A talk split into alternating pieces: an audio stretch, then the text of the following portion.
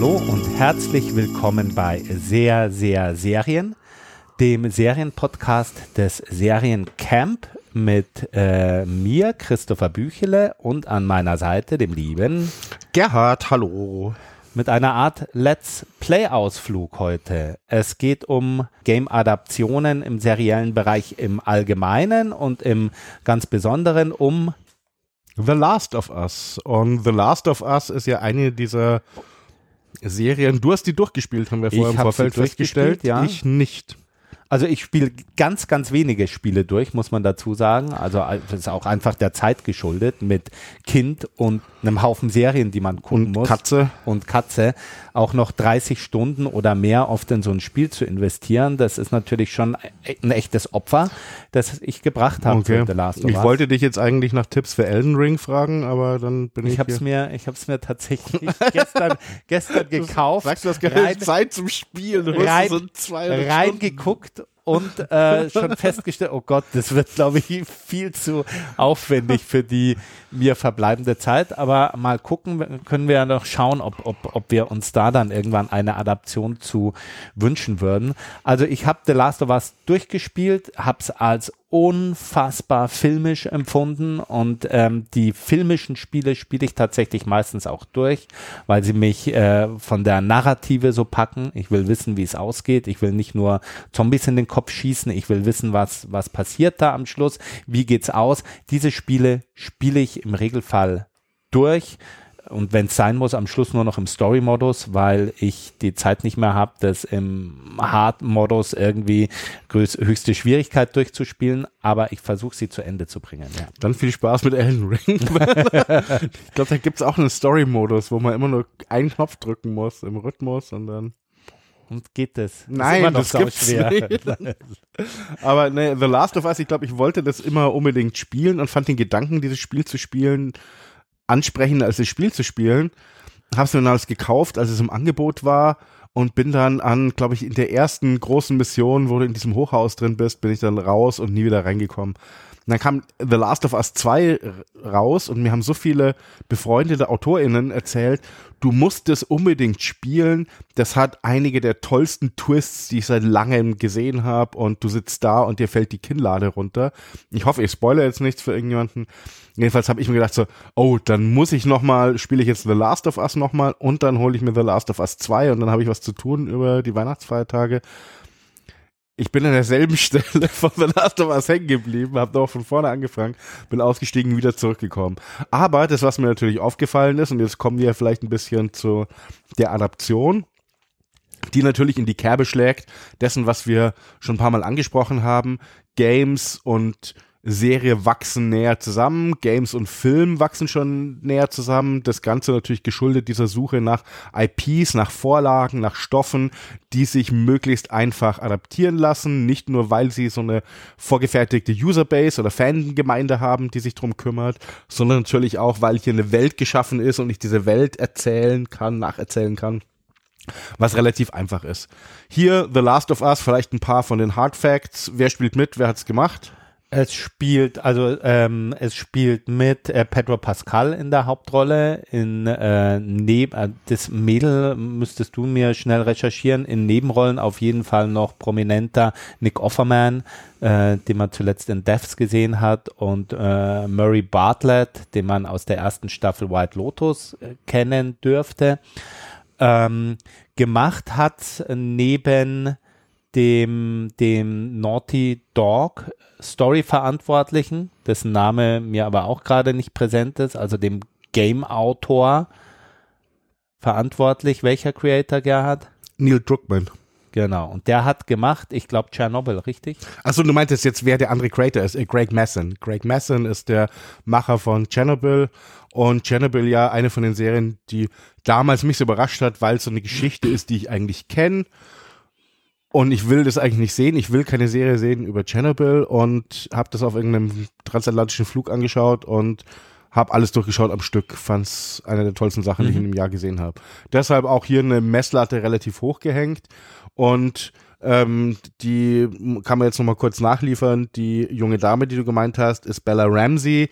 Ähm, zuletzt in, in dem Film von Leonard Dunham aufgetaucht. Mhm.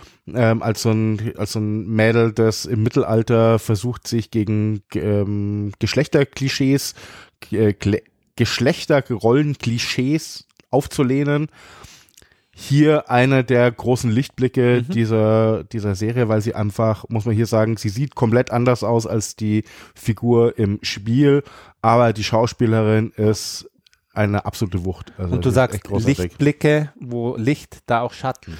Ähm, da, das, darauf will ich jetzt gar nicht so hinaus, also. sondern einfach nur, sie strahlt schon ganz besonders, vor allem da es im Großteil bei The Last of Us ja über um zwei Personen geht. Das heißt, also diese, diese Beziehung zwischen Pedro Pascals Figur und ihrer Figur steht schon sehr im Mittelpunkt. Und man kann ja vielleicht mal so, ohne jetzt allzu viel zu spoilern, erzählen, um was geht's in The Last of Us für jemand, der noch nie von dem Spiel gehört hat es und keine Ahnung hat, was damit, was da dahinter steckt? Es geht um einen, um, ja, im Prinzip um eine Pilzinfektion, die analog einer Pandemie ausbricht und äh, den Großteil der Menschheit äh, tötet, beziehungsweise in Blumenkopf, Kohl, Blumenkohlkopfartige Zombies äh, verwandelt. Und zwar schon, das ist das, was mich ein bisschen rausgeholt hat aus der aus dem äh, Serienkosmos 2003. 2003 in der Seriengeschichte, im Spiel war es 2013. Die eigentliche Handlung setzt dann 20 Jahre später ein, im Spiel 2033 im, äh, in der Serie schon 2023. Das heißt, ich schaue mir eine Serie, eine dystopische Serie an, die jetzt spielt und deren, äh, die ihre Ursachen vor 20 Jahren hatte. Also da habe ich jetzt nicht mehr groß Angst davor, dass mir das noch passiert auf den letzten zwei Wochen. ähm, who knows? ähm, also der eine Punkt, wo man nochmal vielleicht einhaken muss, ähm, was was The Last of Us in dem Spiel zumindest geschafft hat, relativ schlau, ist es, dieses Zombie, diese Zombie-Idee zu nehmen und da einfach eine neue Ursache dafür zu finden und ein paar neue Twists reinzubringen. Also diese, diese von diesem Pilz befallenen ähm, Menschen werden von dem Pilz am Leben erhalten und verwandeln sich dann in so eine Art Superhumans, die sich ein bisschen, die ein bisschen ähnlich sind wie diese von Tollwood-Viren ähm, heimgesuchten Menschen in 28 Days Later ja. von Danny Boyle. Ähm, für mich besonders interessant und das ist, glaube ich, auch so der Einstieg, die erste Szene in die Serie, die mich ein bisschen hoffen hat lassen, dass hier ein größeres Universum aufgemacht wird, als im Spiel ist. Wir sitzen in einer, in den, glaube ich, 60er, 70er mhm. Jahren in einer TV-Talkshow und ähm, die Experten dort unterhalten sich darüber, rauchend, finde ich auch sehr toll, mhm. ein tolles Detail, also Kette rauchend, äh, wovor sie Angst haben und wie die Welt untergehen wird. Und einer der Experten ist immer ein Mykologe, also ein Pilzexperte, der meint, ähm, für ihn die größte Angst, die er hat, sind, ähm, sind Pilze, weil gegen die gibt es keine Serien, gegen die gibt es kein Heilmittel und speziell den Cordyceps-Pilz, der ja wirklich den existiert. Ähm, und da ist natürlich das, oh Gott, jetzt, jetzt fange ich an so, ähm, Mansplaining, uh, White Old Man, I Know It Better. Ähm, hier eine, eine kleine, ein, ja, eine kleine Unsauberheit, die sich eingeschlichen hat. Ähm, Cordyceps, Pilze existieren wirklich. Das sind Pilze, die befallen Ameisen, Ameisen ich, ne? nehmen die Kontrolle, übernehmen die Kontrolle dieser Ameisen und ähm, bringen sie dazu, dass sie ein Blatt, ein Stängel eines Blattes hinauf, hinauflaufen, dort an einer bestimmten Stelle verharren und dort bleibt diese, diese Ameise so lange, bis der Pilz aus dem Kopf herauswächst, der Ameise, ähm, explodiert, seine Sporen verteilt, unten auf die anderen Ameisen und so erhält er sich am Leben. Wie es in der Serie gerade erklärt wird, ist es so, dass der Pilz übernimmt die Macht im Gehirn und hat also steuert sozusagen das Gehirn und Also ist sowas wie ein, dass die, die Ameise verwandelt sich in ferngesteuerten Roboter, die aus dem zentralen Cortex heraus dorthin gesteuert wird. Ähm, was ich sehr viel faszinierender finde, ist, und ich kann nur empfehlen für jeden, der sich ein bisschen für das Thema interessiert, das ähm, vom, ähm, vom Herrn Sheldrake, sein Pilzbuch, das findet ihr unten in den Liner Notes. The Entangled Life heißt die, heißt das Buch was ich sehr viel faszinierender finde, ist, wie es wirklich ist, nämlich, dass dieser Pilz die Kontrolle übernimmt, ohne jemals das Gehirn anzugreifen. Das heißt, der Pilz ist nur in den Muskeln, also ähm, verbreitet sich nur in den Muskeln dieser, dieser Ameise, steuert sie nur über die Muskeln, aber entwickelt ohne einen zentralen Kortex sowas wie ein Bewusstsein oder ein Wissen, sich koordiniert zu verhalten, zu wissen, wo ich hin muss, was ich dort machen muss, nämlich verharren was dort passieren muss, nämlich der Pilz muss aus dem Kopf von der Ameise rauswachsen und was dann passieren muss, nämlich dass drunter die anderen Ameisen sind. Also das finde ich ein absolut faszinierend und fast gruseliger als, ah, da ist irgend so ein, das ist im Gehirn und macht was im Gehirn, sondern nee, die Ameise ist die ganze Zeit bei vollem Bewusstsein für das, was passiert und kann aber nichts dagegen machen, was ich viel gruseliger finde als als nur als die andere Dinge. Hier also kleine also so viel, so viel zu den wissenschaftlichen äh, wissenschaftlich fundierten Hintergründen von The Last of Us. Man muss tatsächlich dazu sagen, ähm, für jemanden, der das Spiel nur so kurz gespielt hat wie der Gerhard, ähm, das Spiel lebt und äh, bis jetzt auch die Serie viel vom Sounddesign. Das ist nämlich einer der großen Unterschiede in Sachen Umgang mit den Zombies. Die machen sich durch ein sehr unangenehmes Klacken immer bemerkbar. Also immer so das kommt immer so von hinten, so, so, so, so ein fieser Sound. Äh, wenn der sich andeutet, dann weißt du schon, irgendwas ist da im Busch. Das wird im Spiel viel eingesetzt und kommt natürlich auch in der äh, Serie äh, zum Einsatz, zumindest dann, wenn diese Blumenkohl-Zombies kommen, was sie gar nicht so oft tun. Naja, und hier muss man sagen, ähm, also die diese Zombies äh, oder diese, diese Infizierten sehen nichts und dieses Klacken ist so ein Echolot-Sound, mhm. ähm, ähnlich ähm, wie in Fledermäuse benutzen zum Beispiel. Ähm, aber vielleicht noch kurz, um das Setting aufzuzeichnen, in das uns die, die Serie hineinwirft. Wir ganz zu Beginn sehen wir und hier folgen wir eins zu eins, teilweise bis auf die, in die Einstellung hinein, ähm, dem Intro des Spiels. Wir folgen dem Ground Zero, als diese, ähm, als die Epidemie ausbricht. Und zwar 2003. 2003. Also wie gesagt, sehr irritierend für mich an der Stelle. Machen dann einen Sprung 20 Jahre in die Zukunft und sind in einer Welt, die vernichtet ist von diesem Virus und von den Infizierten und in dem es verschiedene Fraktionen gibt, die versuchen, die Menschheit zu retten, wenn man es mal positiv formulieren will, oder um Macht ringen, wenn man es realistisch betrachtet. Ähm, das eine davon ist so eine Art ähm, faschistoide Ex-Militärregierung oder Militärregierung, die den Menschen unterdrückt und in so eine Art gated Communities zusammenpfercht. Das andere sind die Fireflies, das sind Freiheitskämpfer, die mit, muss man sagen, durchaus zweifelhaften Methoden versuchen, diese Unterdrückung aufzulösen und ähm, Alternativen zu finden. Und in diese Welt hinein finden wir nun unseren Helden und ähm, der den Auftrag kriegt, nämlich ein Mädchen an eine andere Stelle in, in, der, in den USA zu geleiten. Als Sprich, Mando und The Child. Wenn wir wieder in diesem Remix-Gedanken sind, es ist Mando und The Child, es ist wahrscheinlich ein bisschen ähm, Comic McCarthy's The Road, ähm, kann man auch sagen. Also mit dort mit dem, dem Vater und seinem Sohn. Aber es geht um diese, um diese Beziehung von zwei Personen, die so eine Vater-Tochter-Dynamik hat durch eine Postapokalypse und was sich daraus ist auch entwickelt. Sweet Tooth ist auch Station 11. Also wir haben es sehr oft gesehen in letzter Zeit und ich habe Mando nur deshalb angesprochen, weil natürlich Pedro Pascal unter der Maske steckt und hier nochmal äh, in ganz ähnlicher Funktion. Vielleicht ist das beim Casting hier noch im Kopf gegangen. Wen könnten wir denn da nehmen? Und ähm, die, der Hauptdarsteller von ähm, Lone Wolf and Cub, also sozusagen eine der Urformen dieses einsamer, einsamer Kämpfer mit Kind durch eine feindlich gesinnte Umwelt, also eine Comic-Reihe aus Japan slash ähm, blutiger Jidaigeki Exploitation ähm, Trilogie kann man, kann man sicher auch irgendwo finden. Aber, und da wäre auch mal ein Remake wert. Also, das könnte mal Netflix remaken. Lone Wolf and Cup mit. Mhm, mit irgendwelchen, mit irgendwelchen ähm, K-Pop-Stars. Alles vor, dann genau, gleich. Äh, alles vor Greenscreen gedreht. mh, mh. Das fände ich super. Bin ich dabei. Mhm. Wird Ich genauso hasse gut wie Cowboy Bebop. okay. Also tatsächlich spielt diese Dynamik äh, zwischen den zwei Figuren die Hauptrolle in The Last of Us und nicht die Zombies und eigentlich auch nicht unbedingt der Widerstreit zwischen äh, Fireflies und Militärregierung. Es geht wirklich um zwei Menschen irgendwie auf ihrem On the Road ähm, äh, zu ihrem Ziel durch diese durch diese dystopische Welt. Wie Gerhard schon gesagt hat, äh, in äh, fast äh, eins zu eins in den Bildern, die man aus, also du kennst sie ja nur bis zum ersten, bis zum ersten Hochhaus. Danach ist alles neu für dich.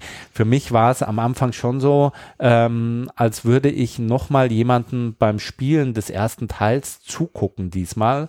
Äh, und die Grafik ist besser. Und das fand ich ein bisschen weird. Also das fand ich eine seltsame Entscheidung. Als ich gelesen hatte über The Last of Us, war ich überzeugt, dass das einfach in dieser Welt stattfindet. Aber ich habe nicht damit gerechnet, dass ich nicht nur die Story eins zu eins nacherzählt bekomme, sondern in denselben, also es, es wirkt wie ein Remake, also in denselben Einstellungen, teilweise mit denselben Dialogen, ähm, die, die der Geschichte nochmal folge. Zumindest zu Beginn, muss man sagen. Zeigt natürlich auf der anderen Seite, wie seriell Spiele wie The Last of Us, immer ich glaube 2013 erschienen, wie äh, se- seriell die schon in ihrem Erzählen waren, wie groß, Episodisch, ja. äh, wie episodisch und was für große was für große äh, Welten da zum Teil aufgemacht worden sind. Da gibt's noch ein paar andere Beispiele, auf die wir vielleicht kommen. Ich kann mich erinnern, es gab Spiele, die habe ich mit meiner Frau an meiner Seite so gespielt, wie wir mittlerweile Serien gucken. Wer Episode für Episode. Naja, ich natürlich. Das waren tatsächlich, das waren tatsächlich, äh, das waren tatsächlich aber auch nur die Spiele, weißt du, das war so unkompliziert, das waren die Quantic Dream Spiele, wo du ja nur dann äh, drücke jetzt schnell den Knopf und drücke jetzt schnell den Knopf, ähm, Beyond Two Souls und, und Heavy Rain, aber irrsinnig gute Filme, Schrägstrich Serien für mich. Und äh, insbesondere Beyond Two Souls hat, glaube ich, eine, eine zehn Episoden Struktur gehabt, wie wir es, wie wir es von, von äh, Serien kennen. X Doubt. Ja, genau. Für mich ist natürlich die Frage, für dich als jemand, der jetzt das Spiel gespielt hat, du hast natürlich dann vor allem jetzt in, in der weiteren, im weiteren Verlauf der Serie bessere Vergleichsmöglichkeiten. Wo mich die Serie das erste Mal wirklich reingezogen hat, war, und wie gesagt, so Vorsicht, es kommen jetzt ein paar Spoiler, wir vermeiden sehr viele, aber es tauchen jetzt so zwei Szenen auf jeden Fall, die wir, die wir diskutieren werden, ähm, ist Episode 3, wo auf einmal ich den Eindruck habe, dass das, was in der, was passieren würde, im Spiel gebrochen wird durch eine andere, durch einen Perspektivwechsel.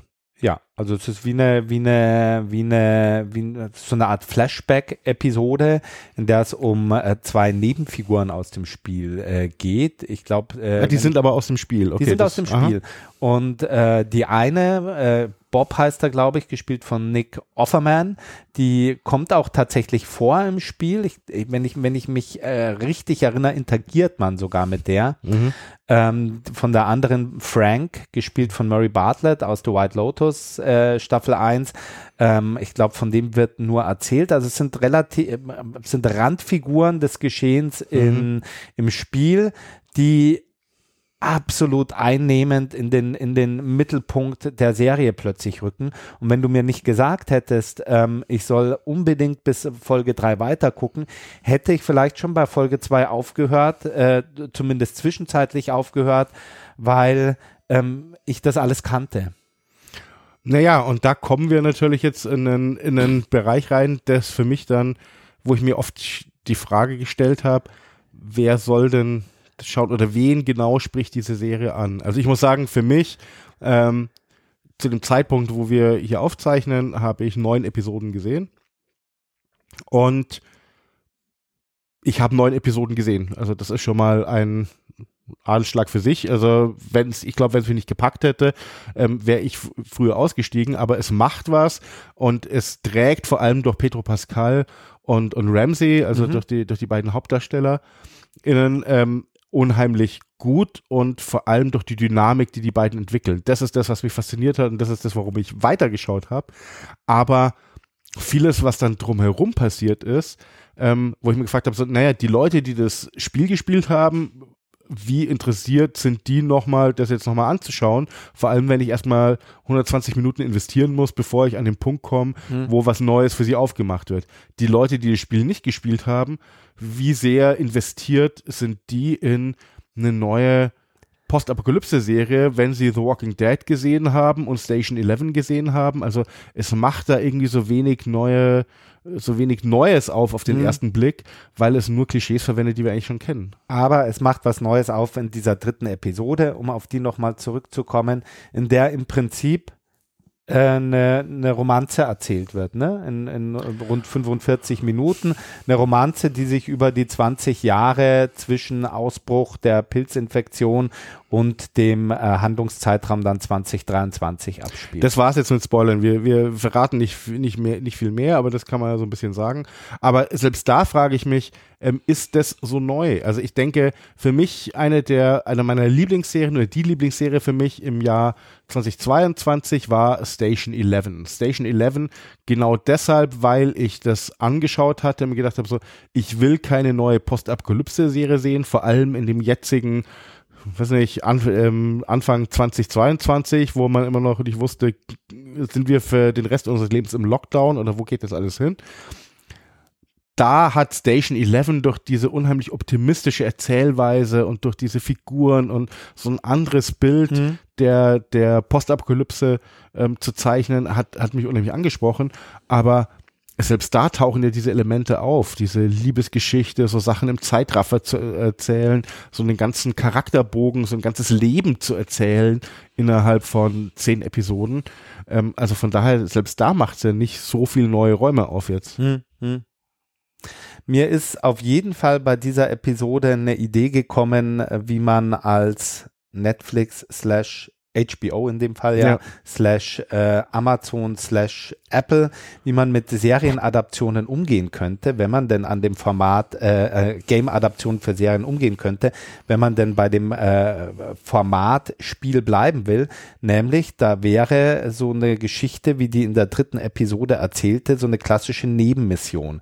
Das heißt, man könnte in Zukunft ähm, quasi eine Serie machen, zehn Episoden die Hauptmission quasi erzählen und dann als zusätzlichen downloadable Content quasi so zusätzliche Geschichten zu einzelnen Figuren anbieten, die deinen Serienkosmos erweitern, wenn du das denn möchtest, oder äh, oder du lässt es bleiben, weil die Zeit habe ich nicht, da nochmal fünf Stunden zu investieren. Aber wenn du in diese Welt tief eintauchen willst, dann schaust du dir noch diese Geschichte, wie jetzt hier in Episode 3 an. Dann schaust du dir vielleicht an, äh, das ist jetzt aus der Luft gegriffen, ich weiß nicht, ob sowas kommt, wie äh, Joel und Ellie irgendwo in einen anderen Ort kommen und, und das machen, was jetzt aber die Handlung nicht zwingend vorantreibt, aber trotzdem einen anderen Aspekt ihrer Beziehung erzählt. Also ich glaube, ähm, ich breche jetzt eine Lanze für Serien, die relativ knapp gehalten einer Hauptmission folgen und die du äh, optional erweitern kannst um Zusatzmissionen und äh, Zusatzcontent. Und ich glaube echt, ich habe da was erfunden gerade. Glaube ich nicht, weil ich meine, das hat ja Battlestar Galactica gemacht schon. Battlestar Galactica war damals, du konntest, ich glaube, das war die vorletzte oder die letzte ähm, Season, du konntest die anschauen und neben mir hattest du im Web diese Webisodes und die sind ja dann teilweise ein Spin-off geworden in das, was dann Caprica geworden mhm. ist. Aber ich meine, also da war Roland D. Moore dir ein bisschen voraus, aber ähm, als ein Konzept, diese, ich sag mal so, dieses optional, wie optional, wie sehr tauche ich ein in die Welt? Ist das was, was ich nur anschaue oder will ich so tief wie möglich und mhm. alles machen? Er hat auf eine andere Art und Weise ja auch sowas wie Lost gemacht. Mhm. Also von mhm. daher, äh, vielleicht ist es, ist es der Wunsch, da nochmal zurückzugehen, das heißt Content zu haben oder Content, oh Gott, das klingt so schrecklich, IP-Content, ähm, aber Geschichten zu haben, die uns so fesseln, dass wir so tief eintauchen wollen. Es passt halt so gut zum Game-Bereich, ne? Weil im Game-Bereich hat sich das ja durchgesetzt mittlerweile, dass du, wenn bevor du dir ein Game, äh, Game kaufst oder so und schaust, oh, wie, wie lang hänge ich da in der Mission, dann findest du als erstes ja nur, um die Hauptmission durchzuspielen, dauert es 29 Stunden, mit allen Nebenmissionen irgendwie 50 oder so.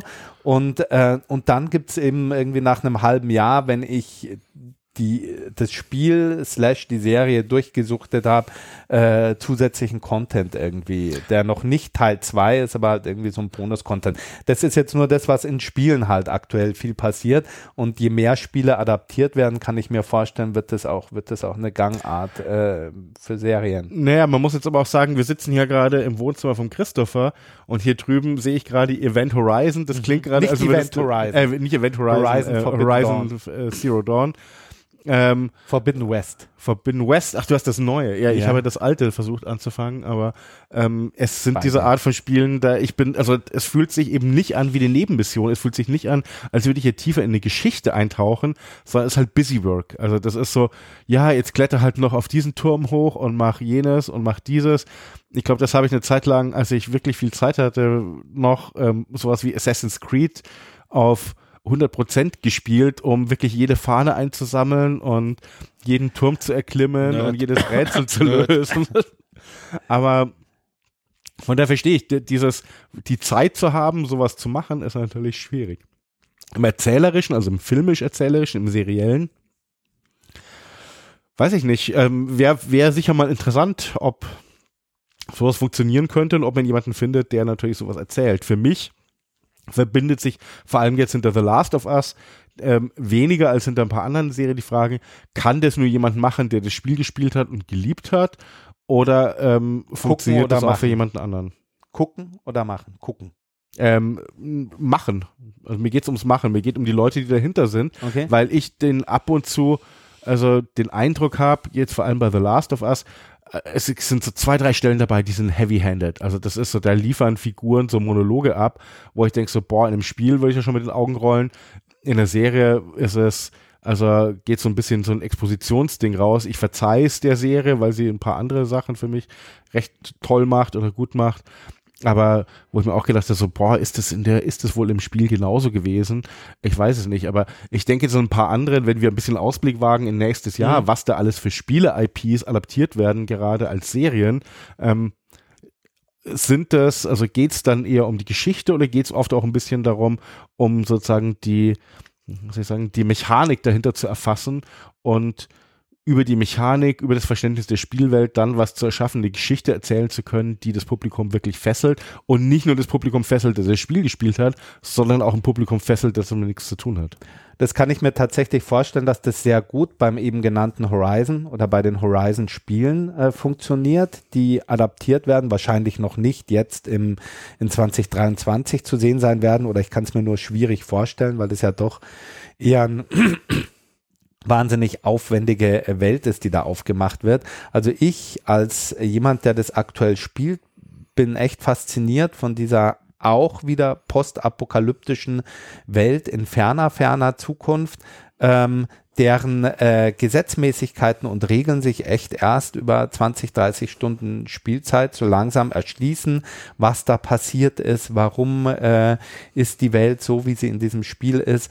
Ähm, die Hauptfigur ist ja schon inspiriert irgendwie von, von Rose Leslie aus Game of Thrones, vom Look und vom ganzen Charakter. Ich kann mir vorstellen, dass die auch für die Serie vielleicht sogar wieder in die Rolle schlüpft, für die sie Vorbild war.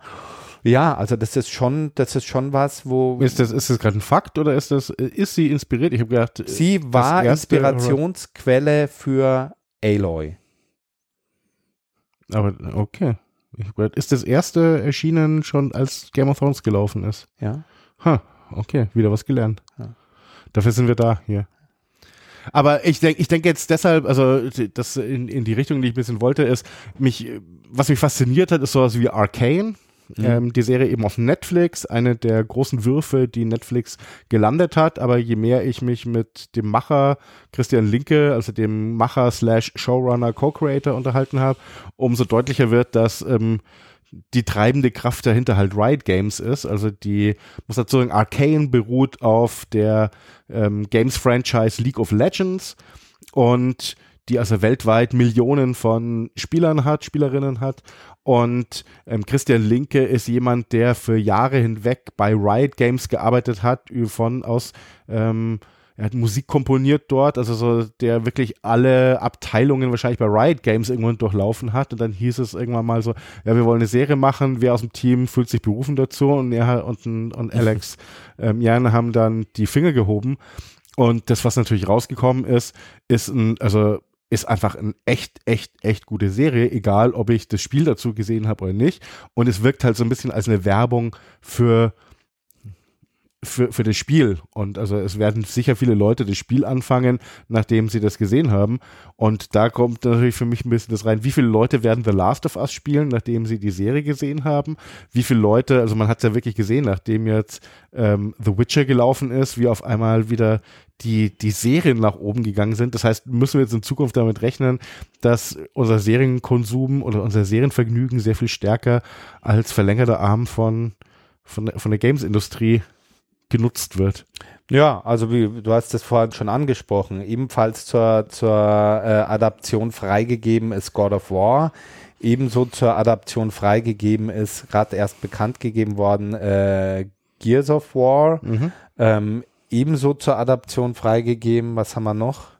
Ich meine, Halo gibt's ja schon, kann man auf Paramount Plus sehen. Assassin's Creed, äh, Netflix Assassin's hat ja so einen Creed Deal mit, mit, Ubisoft gemacht, dass die auch so Spiele rausbringen. Da kommt erst ein Spiel, dann die Serie noch dazu. Da war der Film leider schon so scheiße, dass ich mir nur vorstellen kann, dass es nichts wird, aber pff, ja, da ist eben für mich so die Frage, weil für mich war was wie Assassin's Creed ein gutes Beispiel dafür, ein Spiel, das für mich unheimlich über diese Mechanik gelebt hat. Das heißt, was ich toll fand, ist, parkourmäßig durch eine mhm. mittelalterliche Stadt zu laufen, auf irgendwelche Türme hochzuklettern, im Idealfall auch eine Stadt, in die ich dann vielleicht selber ähm, im Idealfall ähm, in einer Stadt, in die ich später nochmal touristisch reisen kann. Also ich fand nichts Tolleres, als ähm, in Assassin's Creed durch Florenz zu springen und dann irgendwie dann ein halbes Jahr später durch Zufall zu sein und ah, und da, da war ich oben und da habe ich das gemacht und da habe ich Leonardo da Vinci getroffen oder sowas. Aber es hat natürlich für mich, es funktioniert so stark durch die Mechanik von Assassin's Creed und nicht so durch dieses, ah, und da Verschwörung und Ding, da habe ich irgendwann abgeschaltet im spätestens im dritten Assassin's Creed, weil ich eh nicht mehr wusste, um was es geht, sondern nur noch, da sind irgendwie zwei Parteien und ich bin irgendwie auf einer Seite davon, aber pff, Ah, verstehe. Da habe ich übrigens in Florenz ist mir das Spiel damals vorgestellt worden auf dem Presseevent. Das heißt, wir durften das in, sogar in einem Raum irgendwie von den Medici äh, zocken und, und haben dann so eine Führung gekriegt. Das war natürlich dann äh, das Mega-Erlebnis schlechthin. Damals, als die Games-Industrie noch Geld hatte. Ja. Oder ich wichtig genug war für die Games-Industrie. Nee, ich war nur das letzte war, wo sie für Call of Duty 3 uns nach Afghanistan geflogen haben. Mhm. Und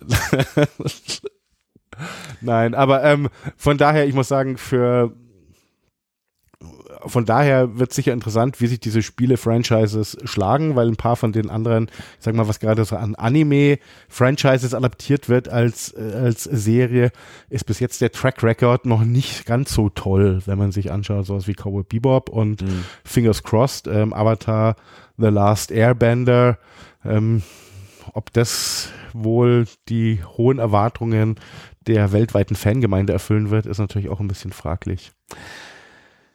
Ja, also ich bin, ich frage mich da an der Stelle gerade eher, ähm, ob man hier die Game IPs nur benutzt, um die ja phänomenale Reichweite irgendwie abzuholen und sich zunutze zu machen als Streamer oder ob man sie benutzt, weil wir ja schon wissen, zumindest von Netflix und ich glaube, andere gehen ja, gehen ja ähnliche Wege, auch Amazon ein Stück weit, dass die ähm, ja auch als Player im Game-Bereich äh, gesehen werden wollen, über kurz oder lang. Und dann natürlich Netflix nicht nur eben jetzt, was weiß ich, die Game-Adaption oder, oder das Spiel Assassin's Creed, so, so ein Mobile-Game irgendwie rausbringt und dann die Serie und dann vielleicht wieder das nächste Spiel. Das heißt, dass da, dass da äh, viel mehr Hand in Hand geht und, und viel mehr noch die Zeit der Menschen gestohlen werden soll. Nicht nur durch Serien, sondern dann auch noch durchs zugehörige Spiel. Am besten alles auf der gleichen Plattform. Für mich die große Frage, die sich, die sich, die ich mir im Vorfeld gestellt habe, ist, was sind denn die Spiele, die ich gerne verfilmt sehen würde?